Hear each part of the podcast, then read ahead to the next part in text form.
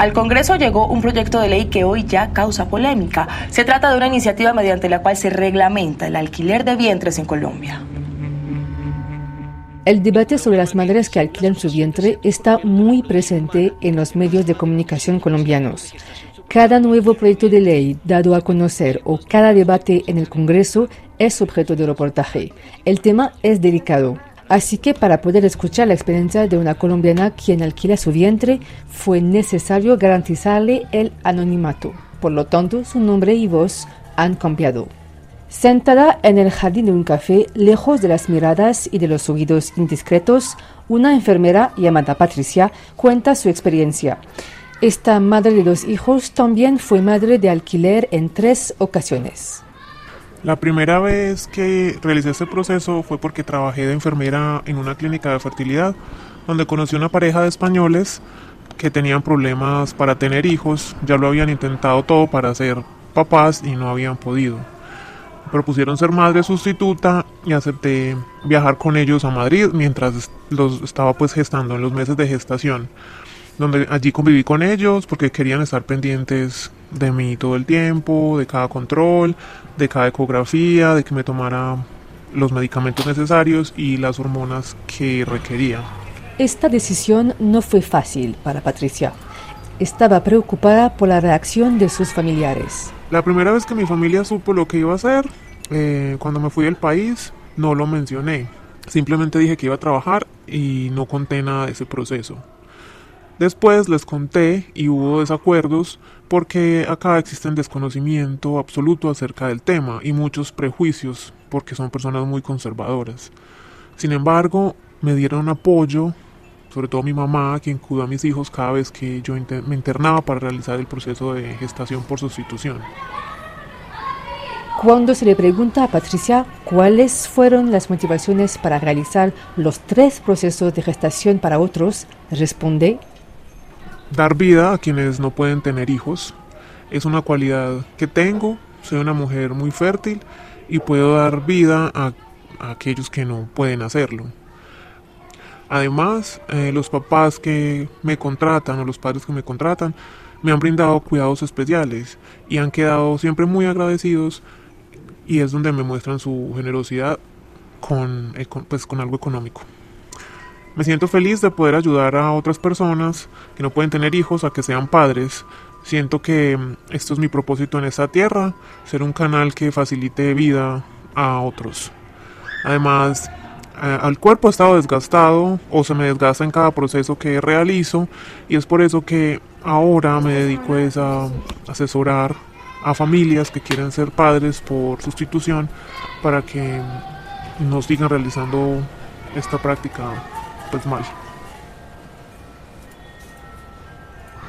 Como Patricia, según la Asociación de Centros de Salud Reproductiva, más de 400 mujeres colombianas se convierten en madres de alquiler cada año.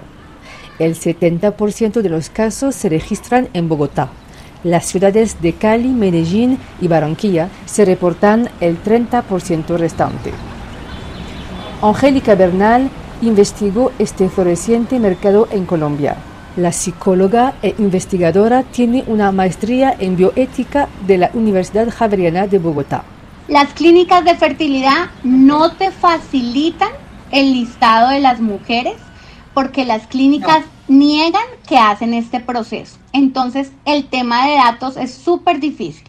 Yo te digo, yo misma me hice pasar como si yo fuera a, a tener a ser una gestadora por sustitución. Yo hice un trabajo de campo inmersa de que yo quería ser gestadora por sustitución y que estaba interesada en gestar para otros padres, ¿sí? Y de la otra parte también de que yo era una mujer que era infértil y quería acudir a una técnica de reproducción asistida para poder entrar en ese mundo que realmente tienen una confidencialidad de la información que es muy difícil acceder. En Colombia, el costo medio de una madre de alquiler oscila entre 3.700 y 5.600 euros. Esto está lejos de los 37 a 47 mil euros o incluso más necesarios en otros países, en particular en América del Norte. Pero, según la investigación de Angélica, los precios pueden variar. Encontramos de todo. Te quiero decir que hay mujeres que solamente lo hacían por eh, 10 millones de pesos en, el año, imagínate en el año, 10 millones, o sea, a, 12, como mujeres que, lo, que les pagaban 40 millones eh, en, en el año. El punto en común de todas las mujeres que Angélica Bernal ha encontrado sigue siendo su necesidad de dinero. Efectivamente sí, son mujeres de escasos recursos, son mujeres de condiciones socioeconómicas que les falta mm, sus necesidades básicas en muchas situaciones. Encontramos que hay mujeres que hacen esto para solventar deudas que tienen, para solventar sus estudios universitarios porque no los pueden cubrir eh, madres cabezas de familia que deben hacer esta práctica para suplir las necesidades de sus hijos. Evidentemente el factor motivacional de estas mujeres es el dinero, porque eh, es una práctica que les permite trabajar, digamos, durante este año. En la técnica de reproducción humana asistida se demora en todo el proceso. Em, son mujeres entre 20 a 30 años, ya madres, que al menos tienen un hijo y, generalmente eh, madres cabezas de, de familia. En algunos casos, las condiciones de vida son muy precarias y las madres de alquiler buscan estabilidad para sus familias. Hay muchas mujeres que lo hacen para que durante ese año les puedan pagar el arriendo y puedan saber que viven tranquilamente con sus hijos durante ese año sin necesidad de preocuparse por alimentación y por em, arriendo. Entonces ya es un tema eh, que evidentemente el factor económico aquí es lo que lo está motivando. Y por eso la mayoría de extranjeros bueno, asisten a Colombia porque aquí les sale mucho más económico esta práctica.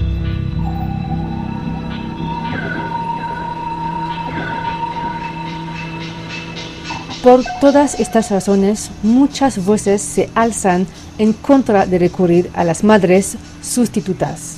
María Cristina Hurtado quiere prohibir esta práctica. Esta abogada, politóloga de la Universidad Nacional, es defensora de los derechos de las mujeres, niños y adolescentes. Si se tienen los recursos y se tienen los deseos, pues basta comprar o alquilar eh, eh, seres humanos que son convertidos en objetos. Se, se, relativizan de esta manera derechos de las mujeres. El derecho penal tiene dos artículos, el artículo 188A y el 188C, que nos habla de la trata de personas y el tráfico de niños, niñas y adolescentes. Estas conductas eh, son asumidas por clínicas, por, por bufet de abogados y pueden adecuarse, si se quisiera, a estos delitos Varios países han prohibido la práctica de las madres sustitutas. La abogada utiliza este argumento para defender su posición. De hecho, tanto Italia como Francia como España está prohibido, ¿sí? Y es castigado. México, Colombia y muchos países latinoamericanos se han convertido en el mercado perfecto para la compra de niños y de niñas y para la explotación reproductiva de mujeres, para entregarle niños a quienes eh, han hecho prevalecer el deseo sobre los derechos, porque detrás de esto también pues hay un lobby eh, donde participan eh, médicos, psiquiatras, juristas, etcétera, que normalizan esta situación y que simplemente ven a las mujeres y a los niños como tejidos o como cosas. La prioridad de María Cristina es la protección de los derechos de la mujer y del niño. La oferta que se propone hoy en Colombia parece estar en total contradicción con sus principios que los derechos de los niños, de las niñas y de las mujeres están por encima de los deseos de Paris Hilton o de cualquier otro ser humano, ¿sí? Que pudiendo ayudar a miles de niños y niñas abandonados en el mundo imponen sus deseos que ya se traducen incluso en fórmulas expeditas donde el niño se quiere o de tez blanca o caucásico o con los ojos de tal color, eh, llevando incluso a experimentos eh, antiéticos eh, y que contradicen todos los códigos de la bioética y de los derechos humanos de los seres humanos. Por el momento, los proyectos de ley presentados al Congreso proponen, por ejemplo, el fin de la práctica comercial de la madre de alquiler, la limitación del número de embarazos, la prohibición del recurso a las madres de alquiler para los extranjeros. Alejandro Ocampo, diputado de la Cámara de Representantes del partido político Pacto Histórico, da los detalles de su proyecto de ley. Mi proyecto de maternidad subrogada consta de varios elementos. Lo primero es no permitir que haya mujeres esclavizadas para reproducirse y hacer de Colombia una fábrica de niños para el mundo. Lo segundo es que esos niños que pueden, digamos, llegar al mundo por esta práctica, pues caigan en manos de buenas familias, sepamos en manos de quién están, sean personas aptas para ser padres, sean personas que tienen condiciones mínimas para tener un hijo y que sean personas que en verdad no han podido procrear, este proyecto de ley es solamente para nacionales, para parejas que han declarado una unión marital de hecho. En Colombia existe unión marital de hecho después de, determinado tiempo de que dos personas convivan en la misma casa como pareja, pero que además esta unión sea declarada ante notaría, tenga una declaración juramentada de que son pareja y tiene un determinado tiempo mínimo. Y para personas que están unidas en matrimonio.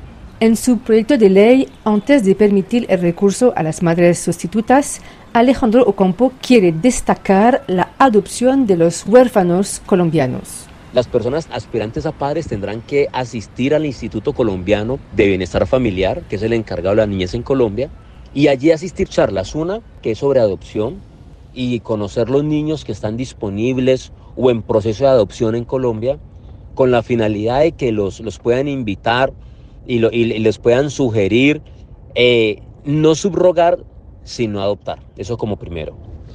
Para la pareja que no pudo procrear, creo que hasta donde no sea el hecho de cercenar derechos, de cometer un delito, de ir contra los componentes mínimos de la vida, de la ciencia, creo que no hay un problema ético. Imagínese usted de que una pareja no pueda tener hijos y la hermana de alguno de los dos se ofrezca para que su sobrino nazca en el vientre de ella con los genes de su papá y su mamá.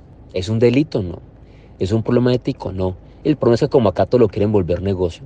El problema es como en nuestro sistema de generar riqueza y dinero cuesta de todo, termina volviendo una práctica que puede ser hermosa y un, y un, acto, un acto de amor hacia la familia, los seres queridos, una cosa bella de prestarse.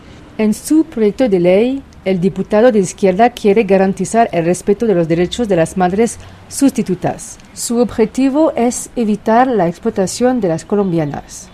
Acá lo importante es que es un ejercicio libre de la persona.